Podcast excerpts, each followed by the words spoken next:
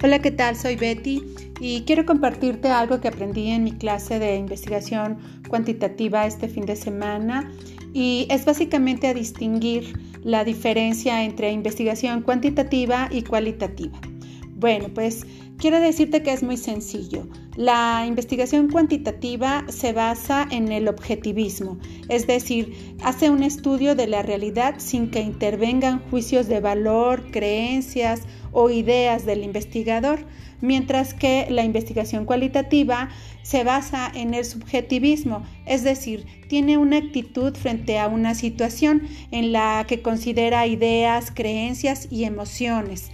Eh, de esta manera eh, es la diferencia de estas dos investigaciones, a mí me parece que la más acertada es hacer una investigación mixta donde se complementa la investigación cuantitativa con la cualitativa porque si bien una nos da números, estadísticas, porcentajes, la otra nos permite interpretar eh, esto que obtuvimos, ¿no? Me parece que la investigación mixta es la más enriquecedora para un proyecto de investigación.